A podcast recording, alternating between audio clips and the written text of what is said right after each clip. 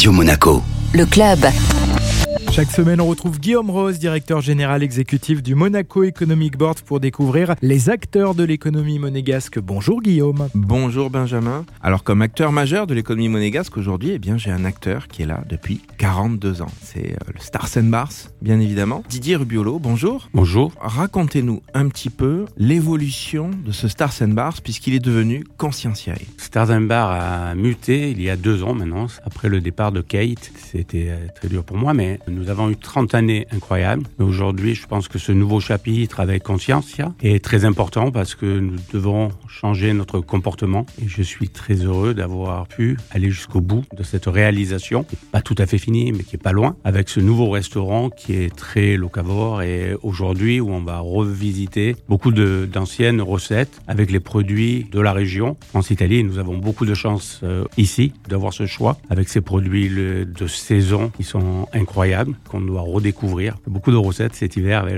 la topinambour qui est une super protéine. On a parfois un petit peu peur en se disant locavore c'est bien, mais ça, ça plaît à tout le monde. Mais en revanche, est-ce que ce sera vegan? Est-ce que j'ai le droit d'aller manger un poulet là-bas? Enfin, les gens se posent un petit peu peut-être cette question. Qu'est-ce que vous avez à répondre à ça? Vous pouvez manger euh, de tout. On n'est pas du tout vegan. Donc on a un menu à midi qui est fait par une nutritionniste, mais on sert de la viande, de la volaille, du poisson, exclusivement du poisson de Méditerranée, parce qu'on va essayer de le trouver ici. Comme j'ai dit, tous nos légumes viennent euh, de la région et de saison, mais nous revisitons. Nous avons euh, des épaules d'agneau, des côtes de bœuf, euh, voilà, mais en très petite quantité parce que nous sélectionnons nos producteurs. Vous pouvez déguster différents menus, une carte qui est très étoffée, qui change toutes les semaines en fin de compte. En fait, on s'est trouvé un restaurant qui aurait pu peut-être disons, être un peu ennuyeux. Et puis au final, on a de la gastronomie, de la gastronomie locale surtout, qui est servie euh, magnifiquement dans ce décor quand même euh, superbe du quai Antoine Ier. Donc euh, c'est l'endroit idéal pour un déjeuner d'affaires, je pense. Nos déjeuners sont de plus en plus forts. Nous avons un business menu qui marche très très bien aujourd'hui, justement parce que c'est différent. J'ai Héloïse Dorato qui m'accompagne en cuisine, qui est superbe.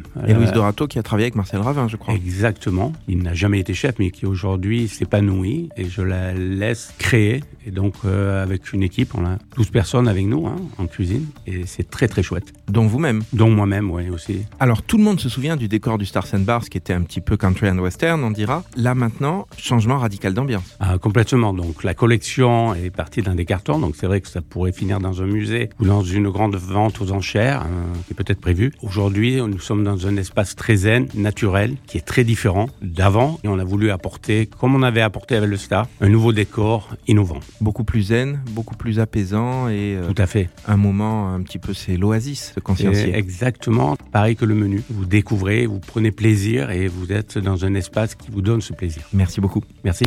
Le club Radio Monaco avec le Monaco Economic Board, accélérateur de votre développement en principauté comme à l'international.